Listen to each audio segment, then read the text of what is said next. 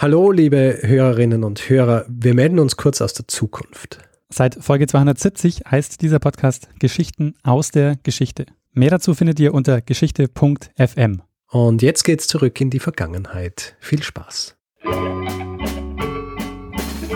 Lernen ein bisschen Geschichte. Lernen ein bisschen Geschichte, dann werden Sie sehen, Herr Reporter, wie das sich damals entwickelt hat. Wie das sich damals entwickelt hat.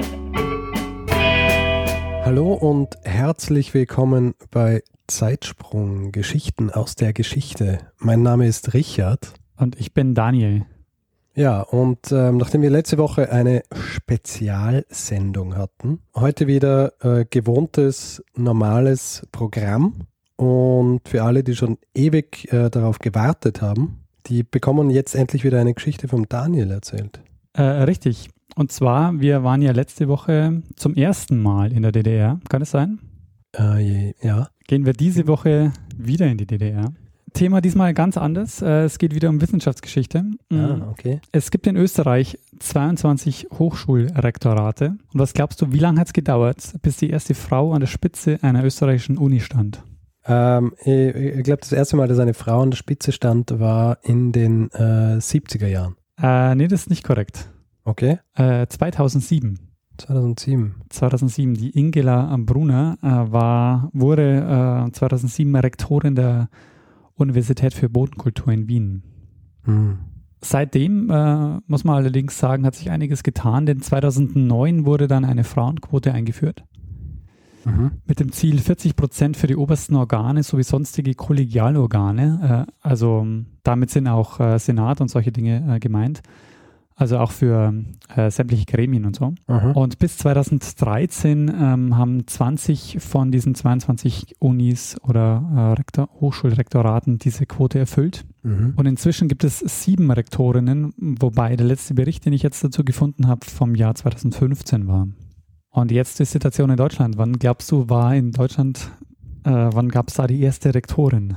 Okay, ähm, ich, ich, schließe jetzt einfach mal daraus, dass du gesagt hast, wir gehen in die DDR, dass äh, Deutschland auch die DDR umfasst und dass es dann höchstwahrscheinlich äh, irgendwann in den 60er Jahren war. Ja, das war jetzt, also ich habe dir anscheinend zu viele, ähm, vorher schon zu viel verraten, denn meine, ähm, meine Vorbereitung wäre jetzt so gewesen, dass wir okay. erstmal ins Jahr 1966 springen, weil dort die Chemikerin Margot Becke-Göring das Rektorat der Ruprecht-Karls-Universität in Heidelberg äh, übernimmt. Und sie gilt damit als die, oder sie ist damit die erste Rektorin einer westdeutschen Hochschule. Und aufgrund dessen, dass man ja häufig die deutsche Geschichte als die westdeutsche Geschichte erzählt, äh, ist mhm. die Person, um die es jetzt geht, ähm, immer so ein bisschen untergegangen.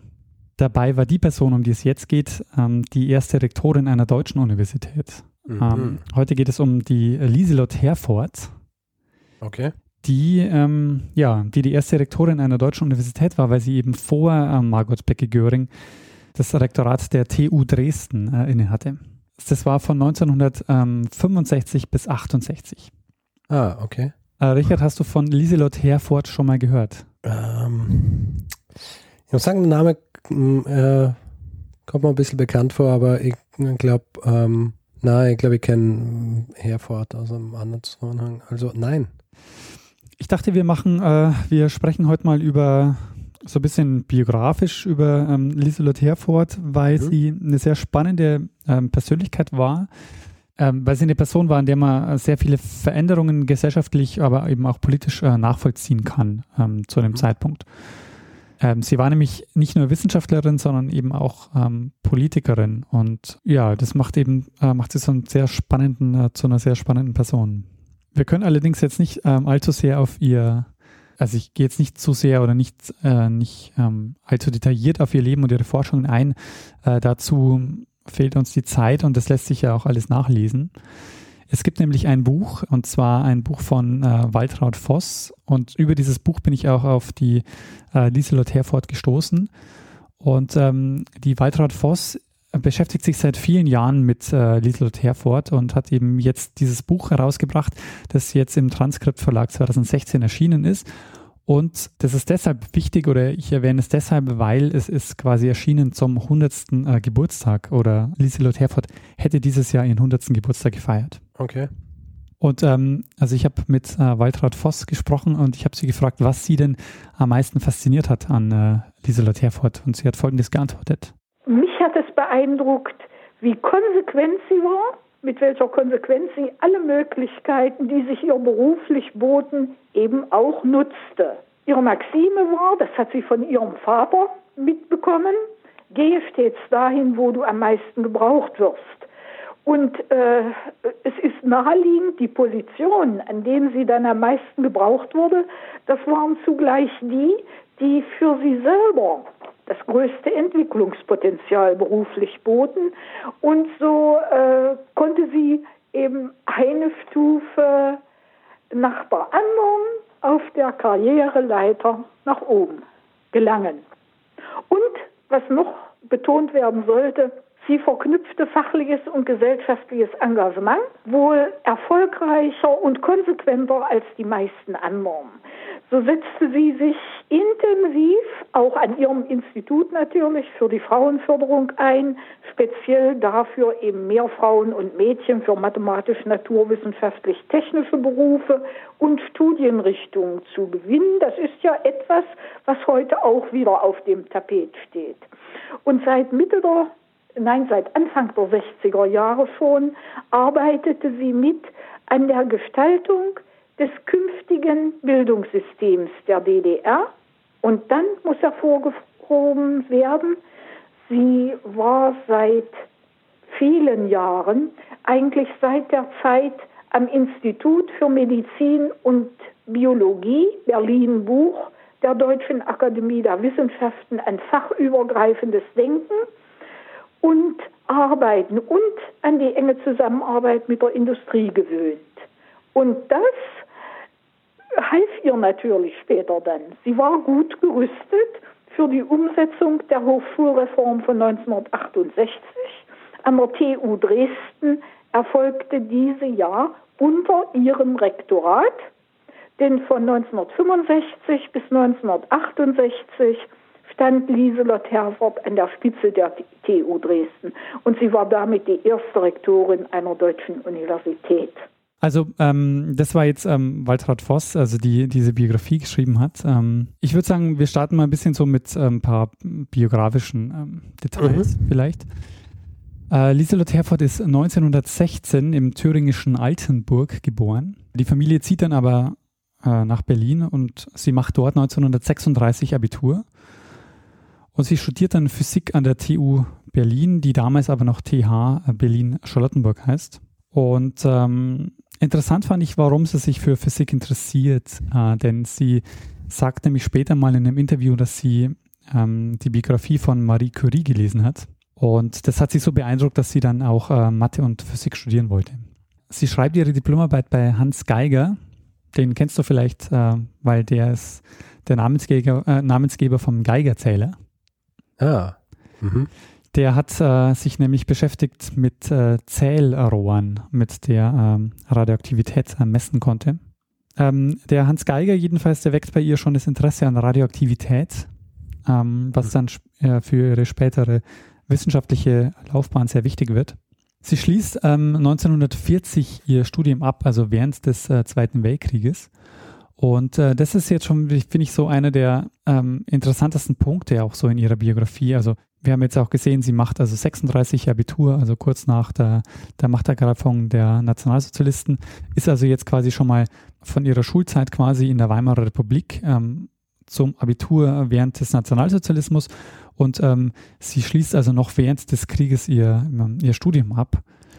Mhm. Und ihre ersten Berufsjahre sind dann auch ähm, ganz stark von dem Zweiten Weltkrieg geprägt, weil sie nämlich ähm, an ganz viele Institute wechselt. Also sie wechselt die Institute relativ häufig, ähm, weil die auch teilweise ähm, jeweils zerstört werden, während sie dort arbeitet, weil die physikalischen Institute waren natürlich auch immer ähm, Ziele von, ähm, von Bombenangriffen.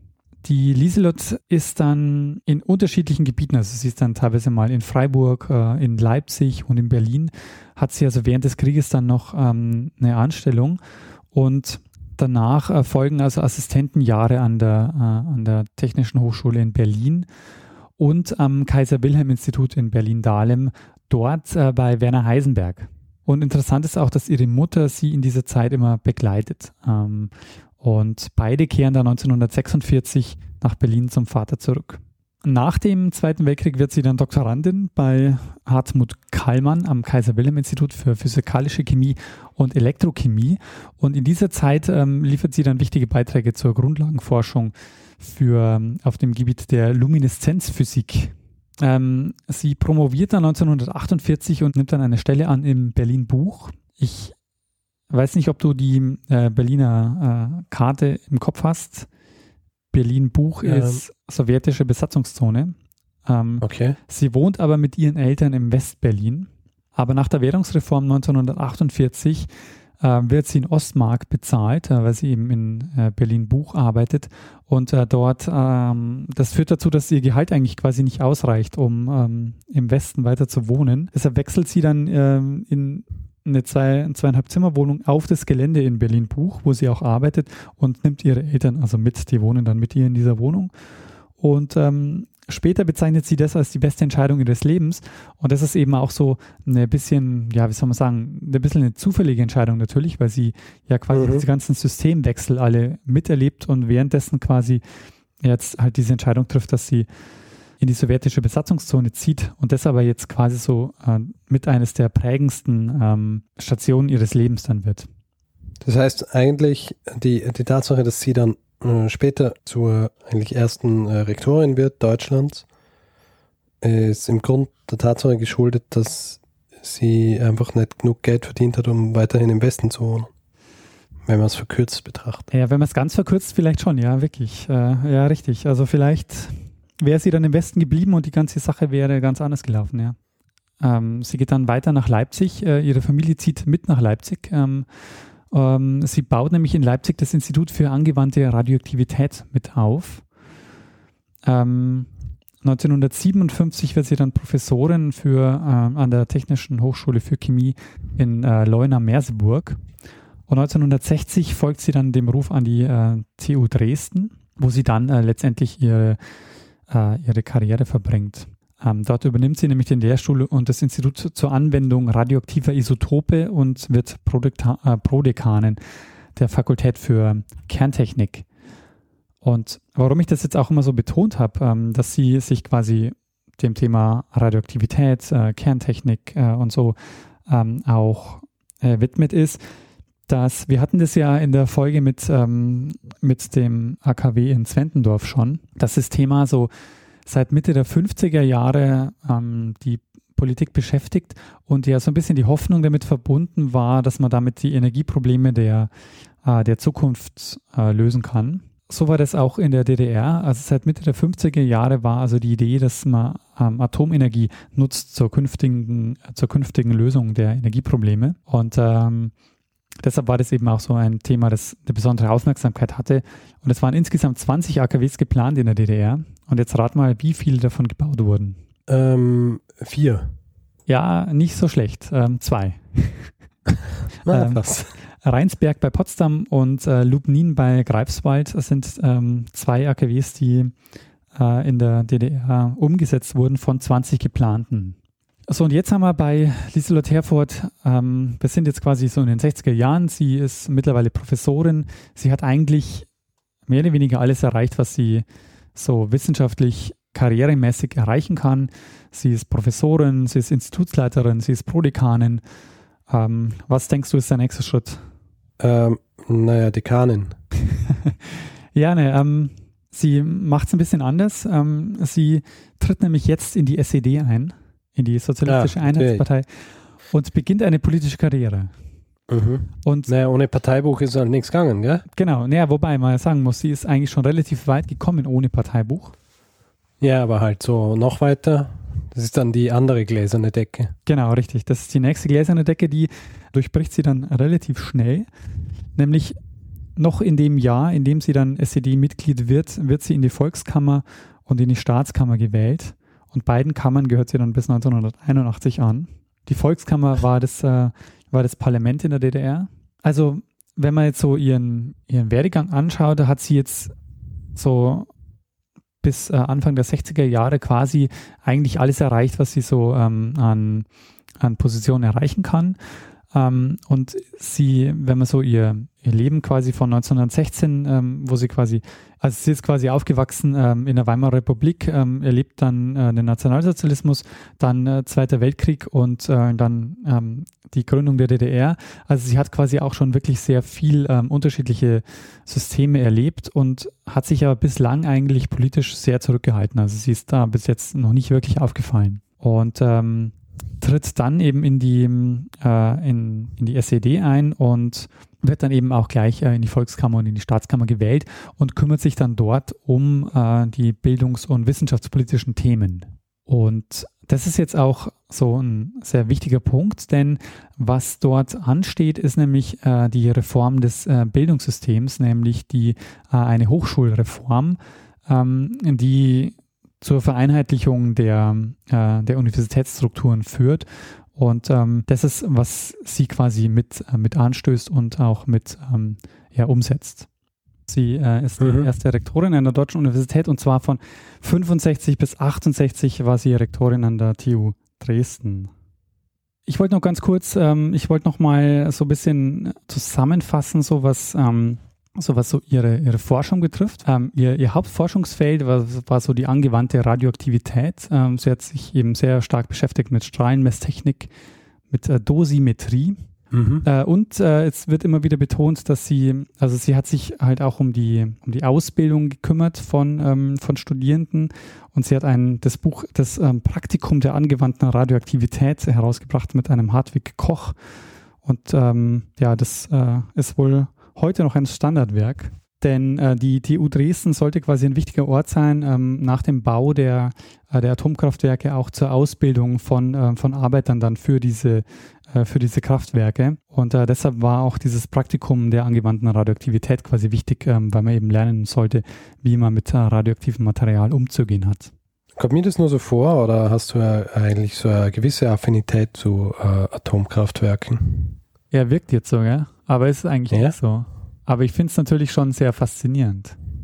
Sie wird, ähm, das habe ich vorhin ähm, nur so ein bisschen verkürzt gesagt, sie wird 1963 äh, Abgeordnete der äh, Freien Deutschen Gewerk des Freien Deutschen Gewerkschaftsbundes und von dem mhm. aus wird sie dann in die Volkskammer gewählt und in den Staatsrat. Das war nämlich vorhin falsch, das war nämlich äh, nicht Staatskammer, sondern Staatsrat.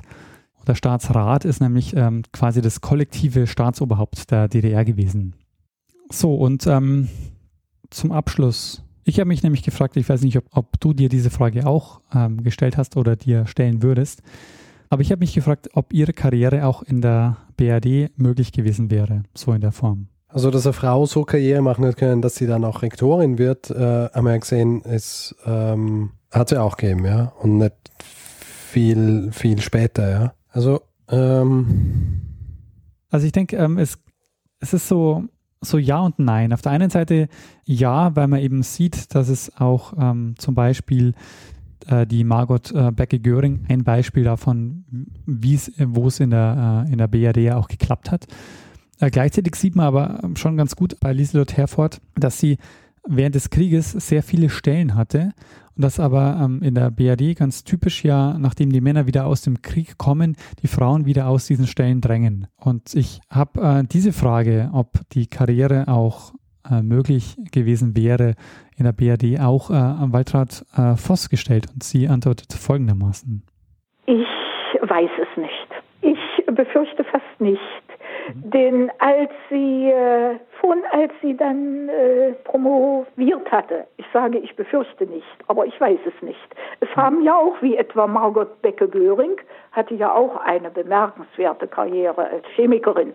Also es ist durchaus möglich, dass sie es in der BRD geschafft hätte. Aber als sie äh, promoviert hatte, äh, Ende 1948, am Kaiser Wilhelm Institut für Physikalische und Elektrochemie. Da sahen die Arbeitsmöglichkeiten, äh, die sich so boten für Frauen jetzt, nicht mehr so gut aus wie innerhalb des Krieges. Da gibt es aber Untersuchungen, äh, wie das war von Frauen, die auch während des Krieges etwa an äh, Kaiser Wilhelm Instituten beschäftigt waren. So gut waren äh, die Aussichten für Frauen, dann, als die ganzen Männer zurückströmten, dann wohl doch nicht mehr. Aber bei uns hatte sie die Möglichkeiten, die sie eben auch, wie gesagt, ganz konsequent genutzt hat. Ja, aber ich kann es, äh, vielleicht wäre es ihr auch gelungen in der Bundesrepublik. Beispiel eben Margot Becke-Göring. Wir ähm, haben mit dieser Episode ja, knapp den 100. Geburtstag von Elisabeth Herford verpasst, die am 13. September 1916 geboren ist. Ähm, sie ist dann 2010 in Dresden ähm, gestorben. Na, alt worden auch. Ja, das war mein Zeitsprung über die erste äh, Rektorin einer deutschen Universität. Spannend. Ähm, auch spannend, dass äh, das in Österreich bis 2007 gedauert hat. Schon, gell? Also äh, spannend, äh, pff, wie soll ich sagen, nicht wahnsinnig überraschend. Ähm, ich wollte jedenfalls diese Geschichte mal erzählen, weil es, äh, ich fand es erstens mal interessant, dass sie halt so einen sehr bewegten Lebenslauf hat. Ich meine, wirklich so von 1916 bis 2010 hat sie wirklich halt ähm, ja die komplette DDR auch nochmal überlebt. Ja. Ähm, und wirklich auch so in, in allen Systemen quasi des 20. Jahrhunderts gelebt, äh, die, die halt ähm, sehr, sehr prägend waren und ähm, Mhm. innerhalb dessen quasi ähm, Karriere gemacht und gleichzeitig aber halt auch so, also sie hat also in ganz vielen Schnittstellen gearbeitet, die, die dann auch so politisch brisant waren. Also sie hatte sich dann quasi auch um die Hochschulreformen gekümmert, hat sich ähm, ihr Hauptforschungsgebiet bei der Radioaktivität gehabt und so. Also es waren wirklich so hochbrisante Themen, äh, mit denen sie sich dann ja auseinandergesetzt hat. Und an diesen Schnittstellen, an denen sie halt quasi wirklich war. Ja, total. Und äh, gleichzeitig ist sie halt auch eine Person, die ein bisschen untergeht, beziehungsweise halt auch erstmal in Vergessenheit geraten ist, weil sie halt, ähm, weil die, ja, die deutsche Geschichte halt oft immer noch erzählt wird als ähm, die westdeutsche Geschichte. Geschichte der BRD. Genau. Ja. Ich glaube, wir haben hiermit ähm, ein zweites Special ähm, hinter uns gebracht, oder? Du meinst, das ist ein Special? Naja, weil wir jetzt zwei, äh, zwei äh, DDR-Folgen gehabt haben. Stimmt. haben wir ein DDR-Special. Ja? ja, stimmt. Und wir haben ja auch äh, zweimal Katastrophenexpedition. Das war das Katastrophenexpedition-Special. Stimmt, ja. Wir können natürlich auch ähm, anders gruppieren und können sagen, äh, äh, quasi Vorreiterfrauen, ja, Ja, haben wir auch schon quasi ein bisschen über verteilt, Special, ja, mit äh, der Ida Pfeiffer, der Annie Londonderry und ähm, jetzt der Rektorin. stimmt allerdings. Und da kann man sogar noch jemanden dazu nehmen mit der Frankfurter Küche. Ja, die Frankfurter Küche natürlich, ja. Schütteli Hotzki. Ah, genau, Margaret Schüttli-Hotzki. Mhm. Ah, ich meine, äh, ja, Ada Lovelace. Ja, stimmt. Ja, da haben wir eigentlich schon ein ziemliches Special beieinander. Ja, das ist fast schon Schwerpunkt. Schwerpunkt über verteilt über die 52 Folgen, 53, 54. Ja, dann würde ich sagen, äh, dann Ja, cool. machen wir mal einen Deckel drauf. Noch einen Deckel drauf und machen wir einen Feedback-Blog. Richtig. Wer Feedback geben äh, möchte, ist herzlich dazu eingeladen. Zum Beispiel, äh, indem er oder sie uns eine E-Mail schreibt ähm, an feedback.zeitsprung.fm. Äh, eine weitere Möglichkeit, äh, an uns heranzutreten, ist per Twitter. Da ist der Richard als at Stormgross und ich als at Messner unterwegs. Dann gibt es natürlich noch die Möglichkeit, äh, uns auf Facebook zu stalken. facebook.com slash zeitsprung.fm. Ja, ähm, dann gibt es noch die Möglichkeit, uns ähm, auch finanziell zu unterstützen. Wir haben ein PayPal und einen Flatter-Button auf der Seite. Mhm. Auf unserer neuen Seite, wir haben, ähm, wer das noch nicht gesehen hat, ein neues Design, ähm, eine neue Webseite, alles äh, ist schneller, bunter und viel, viel schöner. Schneller, bunter. Ist es bunter? Nee, ist nicht bunter, aber es sind, es sind mehr Bilder auf der Seite. Sind mehr Bilder auf der Seite, aber es lädt trotzdem schneller. Das stimmt. Also es ist jetzt äh, blitzschnell alles hier. Ja? Sehr gut. Ähm, ja, dann freuen wir uns natürlich auch über iTunes-Rezensionen oder iTunes-Bewertungen. Dann äh, würde ich sagen, Richard, ähm, gib mal einem äh, das Wort, der eigentlich immer das letzte Wort hat. Bruno Kreisky. Lernen ein bisschen Geschichte. Lernen ein bisschen Geschichte, dann werden Sie sehen, der Reporter, wie das sich damals entwickelt hat. Wie das sich damals entwickelt hat. Hallo. Daniel? Richard, bist du noch da?